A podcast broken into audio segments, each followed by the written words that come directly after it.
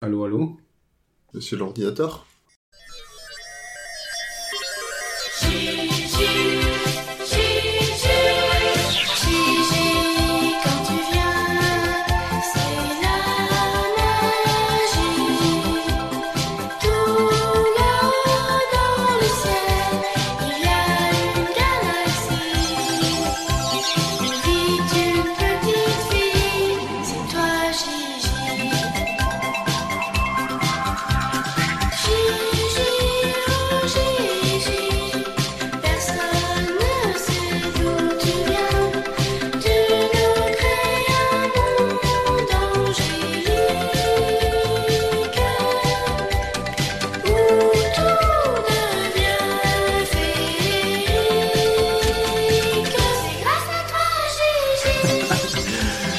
C'était ma private joke euh, pour euh, Gigi.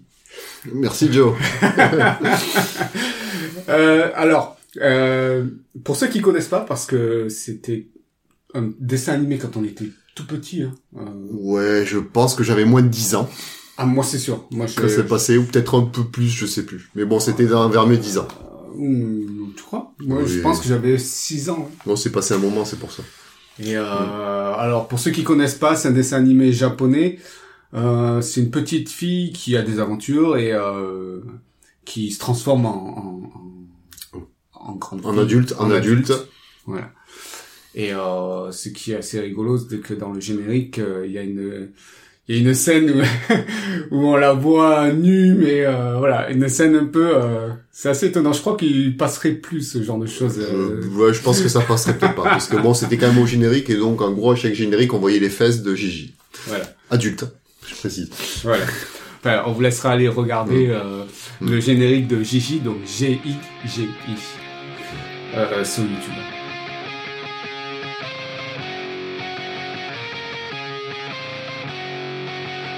Vous écoutez la Post Bad, le podcast de ceux qui regardent, écoutent et parlent badminton dès qu'ils ont 5 minutes. Chaque semaine, venez discuter technique, progression, lifestyle avec deux amis qui ne peuvent s'empêcher de parler badminton dès qu'ils se voient.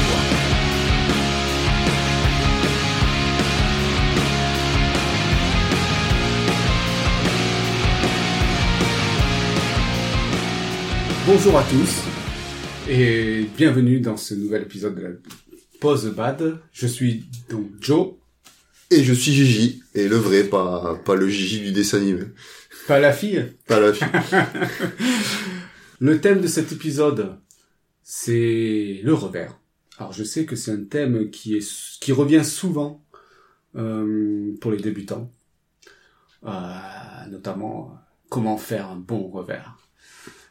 Alors sur ce point-là, eh bien, je vais un peu décevoir tout le monde. euh, je ne sais toujours pas faire un revers correct. Par correct, je vais dire euh, un revers euh, que je réussis euh, à 100%. Je pense que je dois le réussir à 50%. Donc euh, 50% des cas, c'est du déchet. Euh, donc le mec, il a juste à terminer derrière. si, si déjà ça revient vers l'autre terrain. Euh, donc de ce côté-là, moi, j'apporterai peut-être pas grand-chose sur cet épisode-là. Et euh, du coup, la stratégie que je fais, c'est que j'évite tout simplement de faire des revers. Donc je me débrouille euh, pour ne jamais en faire. Donc je fais souvent des refus de revers. Et euh, je pense que à mon niveau, c'est euh, c'est assez efficace. Donc voilà comment moi je me débrouille pour pas faire de revers. Première question à Gigi. Pourquoi on dit qu'il ne faut pas faire de revers? Alors, bah déjà tout simplement parce que, en général, quand on fait un revers, c'est qu'on est normalement en retard. Oui. Donc, donc ça veut dire que euh, quand on n'est pas en retard, eh ben, on essaie d'éviter de faire des revers. La, la raison simple, c'est que quand euh, on veut éviter de faire un, enfin, quand on fait un revers, quand on est complètement en retard, eh ben, on le fait quasiment dos au filet. Et quand on est dos au filet, ben, tout simplement, eh bien, on ne voit pas son adversaire. On ne sait pas pendant quelques instants où il se trouve. Donc, euh, on est obligé de faire des suppositions sur la position de l'adversaire euh, au moment où on le perd de vue. Parce que bon, quand on joue, comme tu sais sûrement, c'est hyper important de, ben, de voir où est l'adversaire parce que tu joues en fonction de, de comment il est positionné. Voilà. Et donc le fait d'être de dos, eh bien, à un moment donné, tu te perds de vue. Donc euh, si s'il anticipe vers l'avant et que tu as décidé de jouer un amorti à la, Court. court, eh ben, à l'avant, donc c'est un peu dommage. Donc voilà. Est-ce qu'il n'y a pas aussi une notion de t'es moins puissant euh, au revers? On est euh, normalement, il n'y a pas de raison d'être moins puissant. Enfin, si, Mm. si parce que comment dire, euh, tu quand t'as un coup droit, tu peux utiliser la puissance, euh, la puissance de ton de translation, enfin d'avancée du corps, parce qu'en général, t'es face à t'es face à l'adversaire et tu tu vas taper en avançant, donc tu vas mettre en plus du poids, du poids, donc c'est beaucoup plus facile d'avancer, on va dire vers Ça le volant relance. ça te relance, en plus ça te permet de te replacer, et en plus tu vas donner un peu plus de puissance. Et euh, bon, ça c'est possible aussi en revers, mais c'est un peu plus compliqué.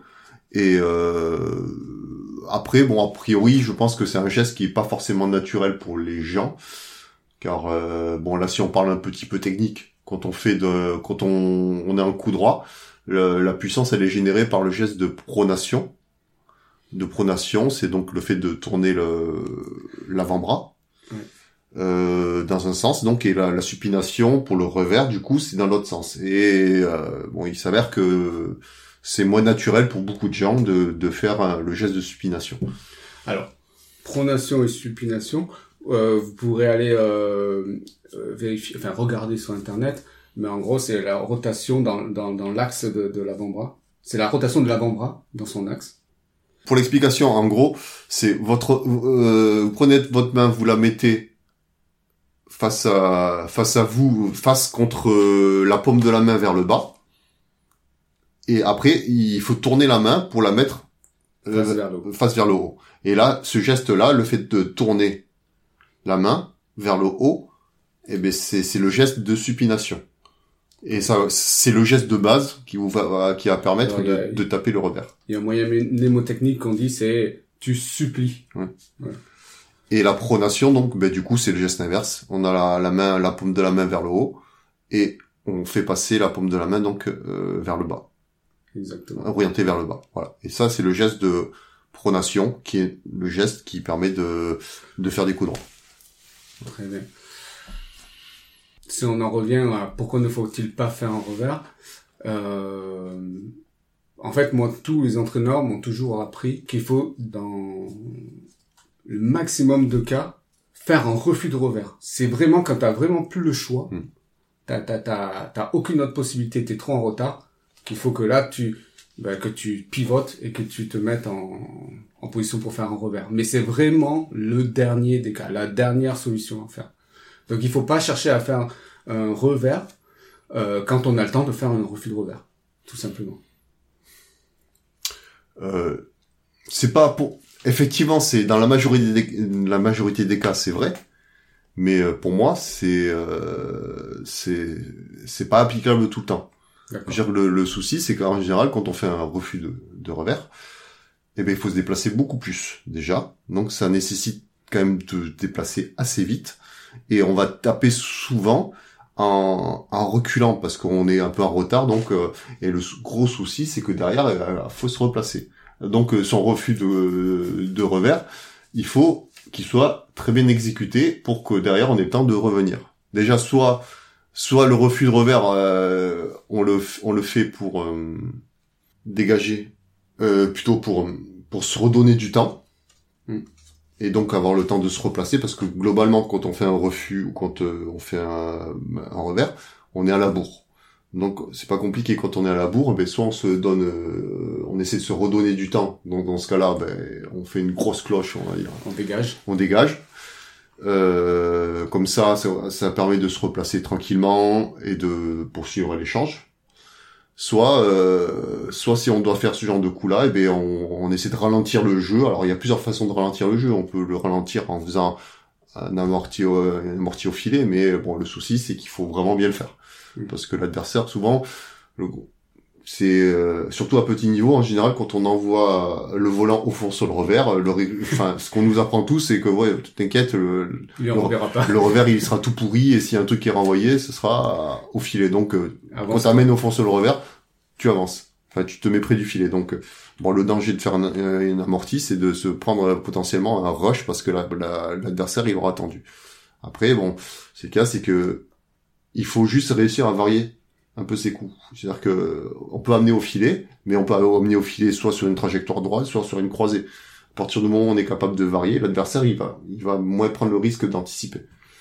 Et bon après, bon, c'est c'est quand on a un bon revers qu'on est capable de dégager. Euh, en plus, euh, ben, du coup, l'adversaire, il sait pas trop quoi faire et il restera au milieu. Donc, euh, en général, plus on est complet dans, dans la panoplie de coups qu'on sait faire, et moins, euh, moins ça donne la possibilité à l'adversaire d'anticiper. Oui, c'est ça. Euh, je me rends compte alors, euh, qu'on parle de refus de revers depuis tout à l'heure. Peut-être qu'il y a des gens qui savent pas ce que c'est. Euh, refus de revers, en fait, c'est juste euh, jouer un coup droit sur ton côté revers, en fait, sur ton Mm. côté gauche. Enfin, si tu es droitier. Euh, ça. voilà. Donc du coup, c'est se tordre, euh, se tordre et taper euh, en coup droit plutôt que de Mm. de prendre un revers, tout simplement. Après, se tordre, pas forcément, mais bon, ça c'est vraiment se tordre, c'est dans, dans les cas extrêmes où il faut aller chercher les volants vachement à gauche, on va dire, pour un droitier. Mais euh, juste le fait de taper le volant à, à la gauche de sa tête, C'est ça. c'est déjà un refus. En coup droit. Un coup droit, bien sûr. Mais bon, du coup, quelquefois, quand c'est très très très à gauche, et ben là, on se penche un peu plus, et bon, là, du coup, c'est ça, ça fait un peu travailler le dos. Et euh, si ça vous parle pas, euh, allez-y, allez sur internet, tapez refus de revers et vous verrez. euh, voilà. Euh, maintenant, de- du coup, pourquoi il faut savoir faire un revers? Pourquoi il faut savoir faire un revers? Parce que on est, on peut pas toujours être euh, suffisamment en avance pour euh, ben, pour euh, éviter les revers. Voilà, parce que bon, là, le but, l'adversaire, il est quand même là pour ben, pour te mettre en retard.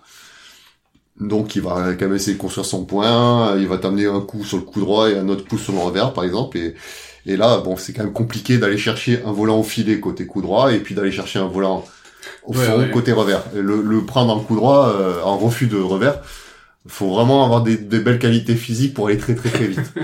c'est pas toujours possible. Donc euh, c'est quand même important de savoir faire un revers et puis même euh, même quelquefois quand on n'est pas en retard, forcément très en retard, mais ça vous permet aussi de ça permet aussi de s'économiser. C'est-à-dire que quand on sait faire un bon revers, euh, on se déplace beaucoup moins déjà et donc du coup ça ça permet de de d'aller chercher des volants à gauche pour un droitier donc du coup enfin côté revers sans trop se fatiguer.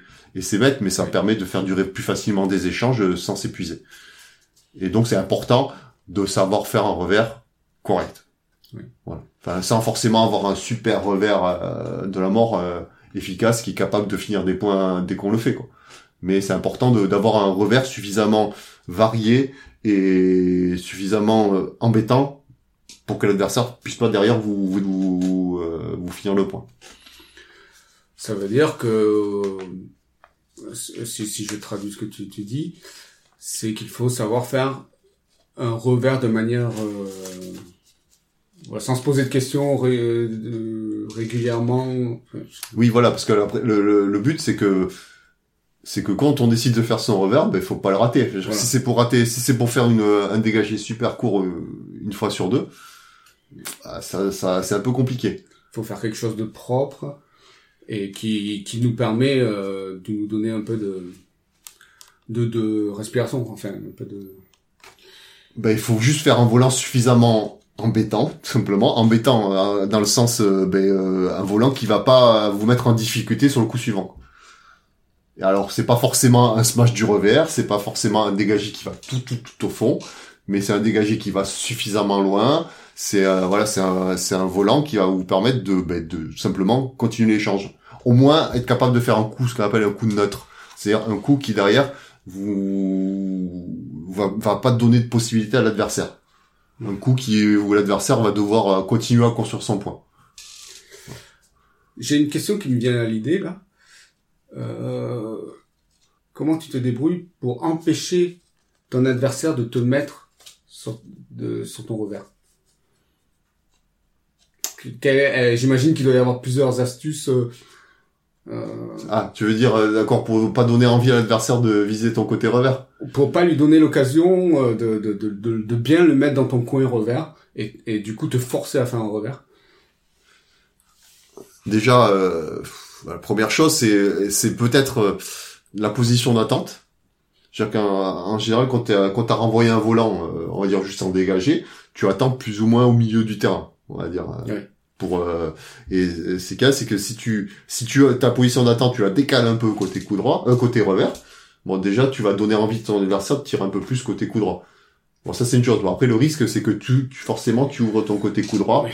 Mais bon, si t'es plus à l'aise côté coup droit, bon, ça c'est c'est une possibilité. Après, euh, en fonction des situations, c'est une question de de couper de couper l'angle de de enfin la trajectoire du volant par rapport à l'endroit où tu as pu mettre le où tu pu mettre le le volant. C'est-à-dire que il faut essayer de, de te positionner à un endroit où euh, sur une trajectoire droite qui va aller vers ton revers par exemple, eh ben tu t'auras juste à plus ou moins euh, couper la trajectoire en, en levant ta raquette. Mm. Après, c'est cas, c'est que sur les trajectoires très très hautes, euh, tu pourras pas couper la trajectoire bien sûr parce que le volant va beaucoup monter. Mais bon, ce qui veut dire, enfin par, défi- par définition, si le volant monte beaucoup, c'est que tu auras du temps normalement Ouais, pour ça. te positionner. Tu plus de temps. Voilà. Il y a aussi euh, mettre la pression. Si tu arrives à mettre la pression et à diriger l'échange, logiquement, il est en défense et il a moins de de, de, de possibilités. Voilà. Ah, oui, oui. oui. Donc, après, à partir du moment où toi t'es en attaque et que tu mets un peu la pression, euh, tu, tu sais que bon l'adversaire il, il il est jamais dans de bonnes conditions pour faire des bons coups Mm. normalement. Donc du coup, euh, c'est après c'est une question de stats. C'est-à-dire qu'il y a beaucoup de en règle générale, quand tu as un, un certain coup qui arrive, t'as Une réponse. t'as une réponse et st- statistiquement t'as souvent un tel type de coup qui arrive. Et ça, bon, je sais qu'il y a quand même beaucoup d'entraîneurs qui, enfin, quand tu, qui, qui te font travailler des choses parce que euh, statistiquement, après tel coup, t'as as 70% de chance de prendre un volant de ce côté-là, ben, on va te faire quand même travailler un peu plus euh, le fait d'aller choper le volant qui va à- du côté à 70%. Ouais. Et ça, c'est normal. Et après, bon, ça, ça vient naturellement. Et ça, bon, euh, C'est l'expérience. c'est l'expérience qui va permettre ça. euh, donc, euh, voilà, faut jouer et on s'en rend compte. Après, euh, après, bien, bien sûr, euh, euh, l'autre pourcentage, il arrive aussi parce que bon, euh, si si on se fait couillonner, euh, moi en tant que joueur, je sais que quand je vais me faire avoir un certain nombre de fois parce que le- la personne elle a anticipé le coup parce qu'elle sait que ça va arriver souvent, bah à un moment donné, je vais quand même tenter de jouer de l'autre côté. Mais souvent, justement le coup euh, où le pourcentage est moins élevé, c'est souvent euh, c'est souvent un coup qui est un peu plus difficile à exécuter. Parce que bon, en général, on essaie de jouer quand même la sécurité, donc c'est toujours les coups euh, où il y a le plus de sécurité qui ont un pourcentage plus élevé d'a- d'arriver, enfin qui ont un pourcentage plus élevé d'arriver.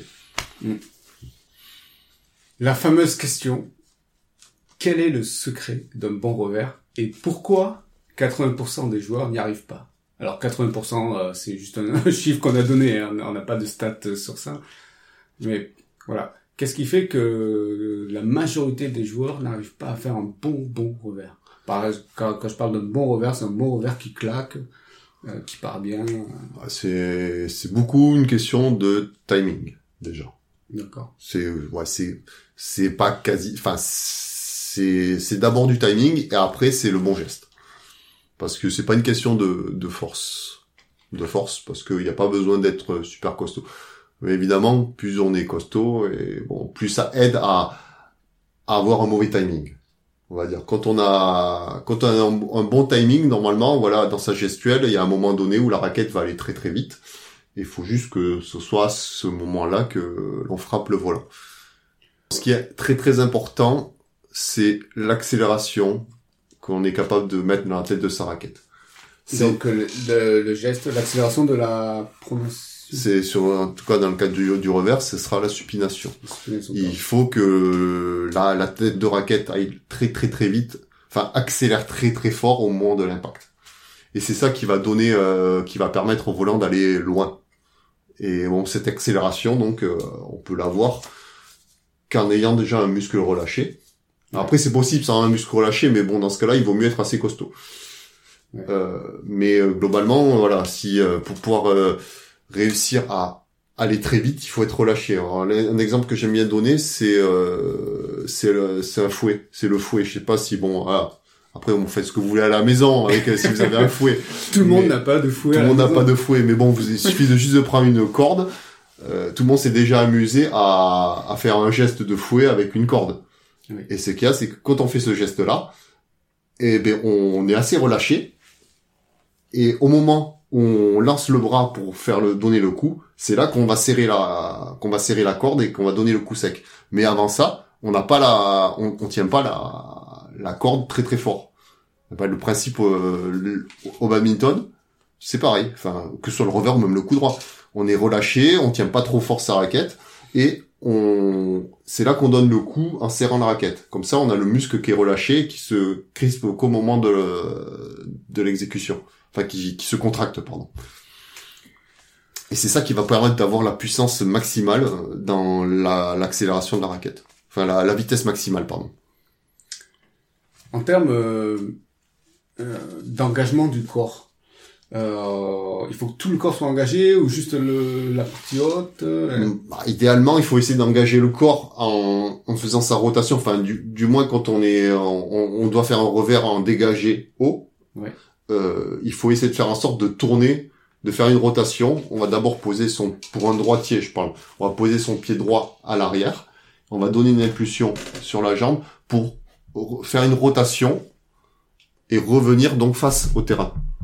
Alors, Et quand, donc- tu, quand tu dis poser le pied droit en arrière, c'est devant toi. Oui, devant, enfin devant, parce qu'on, on- Oui. à ce moment-là, on est dos au filet. Voilà. Donc c'est en arrière du terrain, mais Voilà. c'est devant toi. C'est ça.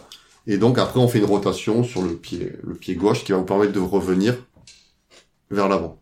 Mais euh, bon ça c'est l'idéal quand on peut le faire. Enfin bon en général quand on peut vraiment le faire, je crois que c'est sûrement possible de faire aussi un refus à ce moment-là. Parce que bon si c'est pas le cas, euh, c'est pas forcément très très grave parce que si on arrive à avoir un bon geste, un geste suffisant, même juste le juste l'avant-bras, juste le geste de supination suffira pour envoyer le volant suffisamment loin. Parce que bon, comme on a dit au début, euh, le quand on fait un revers, c'est qu'on est à la, on est quand même souvent à la bourre. Donc quand on est à la bourre, on n'a pas le temps de, de faire un geste de pouvoir taper en se replaçant. Donc du coup, euh, ben, quand on est à la bourre, eh ben, on fait ce qu'on peut. Et donc c'est là et c'est là que c'est important de maîtriser le, le- la gestuelle euh, pour euh, au niveau de l'avant-bras pour pouvoir euh, être capable de, de générer suffisamment de, de vitesse juste avant avec l'avant-bras. Il y a, j'imagine, euh, une coordination des, des, de- une coordination des membres à avoir. J'imagine tu poses ton pied, tu t'es relâché C'est ça. et Il y a, il y, a, y a une coordination à voir, mais après le, cette coordination, elle dépend de, oui de, de la situation. de la situation. C'est-à-dire que c'est pour un revers, pour un revers haut, voilà, vous allez, euh, il va falloir monter le coude assez haut pour aller chercher le volant haut, mais euh, le, le revers, on peut très bien le faire en bas. Que quand on est complètement à la bourre, on peut très bien aussi taper le, le volant assez bas. Donc, ben, du coup, forcément, on va pas lever son coude. On va l'orienter plutôt du vers l'endroit où, enfin, vers, vers l'endroit Oui. où on va jouer on le va coup taper le volant. on va taper le volant. Et après, quand on est capable de vraiment décorréler son corps, on va dire euh, les mouvements du corps avec les mouvements de la raquette, ah ben, ça permet de, de vraiment taper des volants dans des situations un peu compliquées et, et de quand même générer suffisamment de puissance. Parce que l'important, il est là, c'est d'être capable de générer suffisamment de puissance pour envoyer le volant assez loin, même quand on n'est pas bien placé. Parce que l'intérêt de justement bien maîtriser la, gestuelle au niveau de l'avant-bras, c'est que même quand on est à la bourre, euh, ben on arrive quand même à taper suffisamment fort. Et du coup, euh, ça m'amène à la prochaine question. Comment on peut travailler son revers? Comment on peut euh, oui, travailler pour euh, le rendre régulier, pour être assez en confiance quand on est en position revers euh. Comment le travailler? Euh, ben Déjà, c'est quand même faire le geste le plus assez souvent à, à l'entraînement, bien sûr. Hein, on va pas s'amuser à faire ça en compète, mais euh, c'est important de, de le travailler un petit peu. Bon, pas de manière, ce que je disais, hein, euh, pas de manière régulière. Enfin, le, le truc, c'est qu'à chaque séance, comme je vous ai dit, on vient, on se fixe. Enfin, comme je t'ai dit, pardon, on se fixe. Euh, un objectif, c'est que pendant 15 minutes, euh, on va dire, euh, on fait quelques petits revers histoire de travailler un peu le geste. Après, bon, voilà. Et on passe après sur du jeu libre classique. Mais euh, c'est important de le travailler un petit peu, un, un tout petit peu. Et après, c'est le, le but, c'est d'affiner le, d'affiner petit à petit son timing. Parce que ce qui est important, c'est euh, c'est de, de de taper le volant au moment où la raquette va le plus vite. Et c'est ça qui va vous euh, qui va permettre de, bah, de taper relativement loin. Un bon indicateur, c'est euh, c'est d'entendre la- sa raquette qui fait en l'air. Alors je pense que n'importe qui l'a déjà fait euh, dans le vide, faire un smash, on va dire dans le vide, on entend la raquette qui fait en l'air. Mm. Et euh, donc euh, le moment où on l'entend, il est assez clair par rapport à, au bruit, quoi, au bruit de la raquette qui fait en l'air.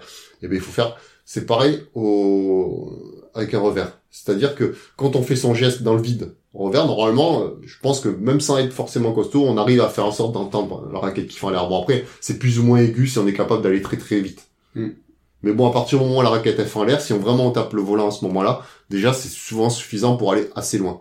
Et donc le truc c'est un bon indicateur pour travailler son son, Son revers. son revers, c'est de travailler ce timing là. C'est-à-dire que il faut écouter la, la frappe, le moment où on a frappé, il faut écouter le moment où la raquette elle fait en l'air.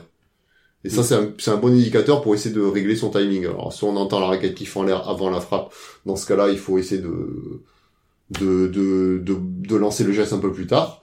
Et à l'inverse, si, euh, si on entend la raquette qui en l'air après la, la frappe, ben, il faut essayer de, de lancer le geste un peu plus tôt. Euh, très bien. Euh, quels sont les différents types de revers? Enfin, quels sont les quand, quand on est en pardon, je, je reformule la question. Quand on est euh, en position, voilà, on sait qu'on va faire un revers. Quelles sont les possibilités qu'on a comme coup? Euh, Tu veux dire euh, quand on est un revers en fond de cours ou en, ou un revers de manière générale? Après, que ce soit un, un revers ou un coup droit, euh, la, la possibilité tout qu'on a euh, est la même. Bon, ce cas, c'est que forcément l'exécution est un peu différente. Enfin, c'est peut-être plus compliqué à exécuter côté revers, mais euh, mais ça dépend si on arrive à, à taper le volant devant soi ou derrière. Bon, quand on est derrière, quand on prend le volant derrière, euh, donc de- du coup qu'on va être obligé d'être dos au filet. euh, Il n'y a pas 40 possibilités, enfin il n'y a pas 40 possibilités. Si on peut dégager, Oui. on peut dégager. euh, Bon ça après le, le dégagement c'est une question de bon timing. Après d'orientation de la raquette, on peut se mâcher. Bon après ça c'est un autre niveau, euh, c'est un autre niveau là, être capable de se mâcher en revers. Bon là il faut travailler là, c'est vraiment un certain nombre de choses à travailler. hein. Un bon timing, euh, une bonne orientation de la raquette. Et, euh, et après, bien sûr, on peut amortir. Après, voilà, c'est les variantes, c'est qu'on peut les faire droite, croisée. Parce que l'important, c'est surtout quand on joue, c'est d'être capable de varier ses coups. Plus on a une panoplie de coups variés, et moins, euh, moins on permet à l'adversaire d'anticiper. Et donc, moins il anticipe, et donc plus les coups seront efficaces. Parce qu'on a beau faire un super coup, si on le fait tout le temps, à un moment donné, si l'adversaire il anticipe, il a beau être bien fait, on se fait contrer. Oui, il prend de l'avance, quoi. C'est ça. Ok. Et dernière question. Qui est selon toi le joueur qui a le meilleur revers? Ah, ça c'est euh, ça depuis tout, enfin depuis jeune, depuis que euh, depuis que je j'ai pu télécharger des vidéos sur internet, on va dire pour regarder euh, un joueur qui m'a toujours fait rêver, c'est l'indonésien Tofik Hidayat. Oui. Tofik Hidayat, c'est c'est probablement le pour moi le joueur euh, bon parce qu'il est à la retraite maintenant, mais le joueur international qui a qui est capable de faire de tout faire avec son revers. Il avait une panoplie de coups qui était juste hallucinante et en plus il avait un, smash d'une puissance euh, une puissance inouïe en revers. Et donc euh, si si vraiment euh, vous avez envie de voir quelqu'un qui enfin des beaux revers, ben il faut pas avoir peur. Enfin, regardez des matchs de, de Tofik. Enfin, il y a y a un match en particulier qui, qui m'avait marqué. Euh, je n'ai plus le, je saurais plus vous dire l'année du, euh, du match, mais c'était la finale de l'Open du Japon. Je, je saurais plus dire l'année. C'était contre euh, Lee Xiong, Lee Xiongwei. Ouais. C'est un match que Tofik Ilayat perd. Mais euh, au troisième set, il est mené, euh, il doit être mené 20 à 20 à 10, quelque chose comme ça. Et il revient à 20-18, 20-18 en sortant tout ce qu'on peut sortir euh, en revers. Et j'avais j'avais jamais vu ça. Et, et donc euh, c'est juste hallucinant, c'est un truc à voir. Euh, C'est c'est ces points là parce qu'il remonte, il met 6 enfin 8 points d'affilée, euh, c'est juste magique. Je me souviens pas. euh. Et c'est une, moi c'est assez, je saurais plus dire l'année. hein. Je pense que ça devait être 2009, euh, par là, peut-être un peu avant. Mais ça c'était, c'était assez magique. On voit tout. On voit des, des smash du revers, des, des, des amortis revers droit croisés, des, des, des défenses euh, tendues. Enfin, on voit tout. On voit tout ce qu'on peut faire en revers. Et donc du coup voilà, c'est vraiment mon joueur. euh, c'est, c'est le joueur qui m'a fait rêver euh, avec son revers. Oui, je, je suis assez d'accord avec toi. hein. Je suis assez d'accord avec toi. euh. Euh, et puis, ouais, au- au-delà de son revers, moi j'ai trouvé que c'était vraiment un joueur. euh, quand tu le voyais, quand tu le voyais sur le terrain, ça, ça fait rêver quoi. Moi, je, même ses déplacements, je trouve qu'ils sont super, super propres, super beaux. Oui, moi, ouais, je suis d'accord, mais c'est pas sur ça, moi, qui m'a toujours, qui me faisait euh, rêver. Mm. Parce que, en termes de déplacement, euh, moi, euh, moi, c'est quelqu'un comme Lichon, ouais, qui m'a toujours impressionné. Ah mais lui, c'est c'est quelqu'un, il Ouais. a des ressorts à la place des jambes, lui. Mais bon, voilà, ça, bon, c'était maintenant, je veux dire, l'ancienne époque. Maintenant, si on Ouais. doit regarder la nouvelle génération de ceux qui arrivent, il y en a un qui m'impressionne beaucoup, c'est euh, Anthony Sinizuka Ginting, euh, qui vraiment, vraiment est, est vraiment impressionnant sur sa, ses qualités de déplacement. Lui, c'est, je, je sais pas si ce sera un, un futur champion comme, euh, parce qu'il est déjà, c'est déjà un champion, mais est-ce qu'il arrivera à gagner des titres comme, euh, comme Tofik euh, Enfin, moi, j'espère. Mais en tout cas, voilà, c'est un joueur qui, qui est vraiment, qui est vraiment fort et qui est actuellement un des rares à vraiment bien embêter euh. Momota, qui est actuellement le joueur numéro 1 contesté. Quoi. Très bien. Euh, sur ce, on va passer à la section lifestyle.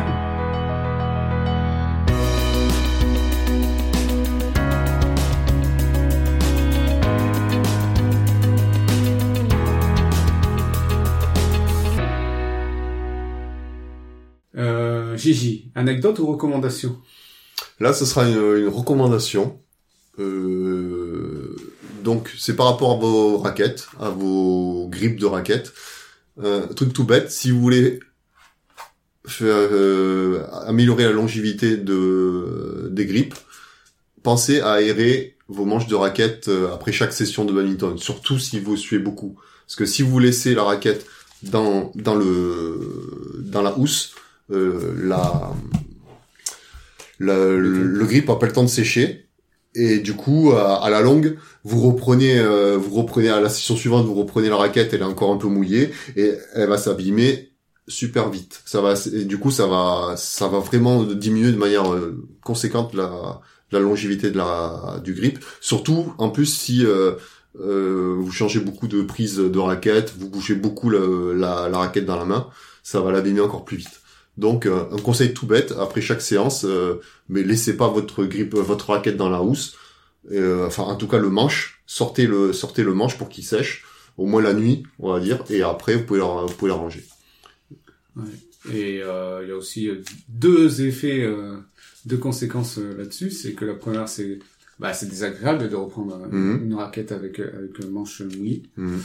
Et euh, surtout, euh, ça, ça commence à moisir aussi. oui et aussi oui et aussi euh, c'est que ça pue. Voilà, c'est que ça. sent mauvais. Donc effectivement dans le fait de l'aérer bah c'est comme les chaussures hein, c'est comme euh, les chaussures de bad hein, il faut les vaut mieux les sortir après une séance. Si on aère correctement il n'y a pas besoin, besoin de mettre des produits hein, ça ça ça sèche euh, ça sèche bien et il y a aucun souci. Mais c'est important. Aérer aérer bien euh, le matériel. C'est tous les endroits qui sont potentiellement mouillés on va dire. Exact. Euh, moi, c'est une anecdote euh, qui ne va pas me mettre en valeur.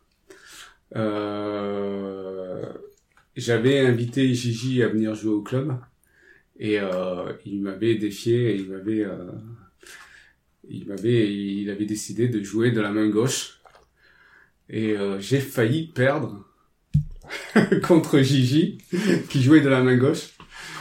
Euh, voilà, j'ai gagné de justesse, je crois, au troisième ou je sais plus, mais euh, euh, voilà, c'était bref l'humiliation quoi.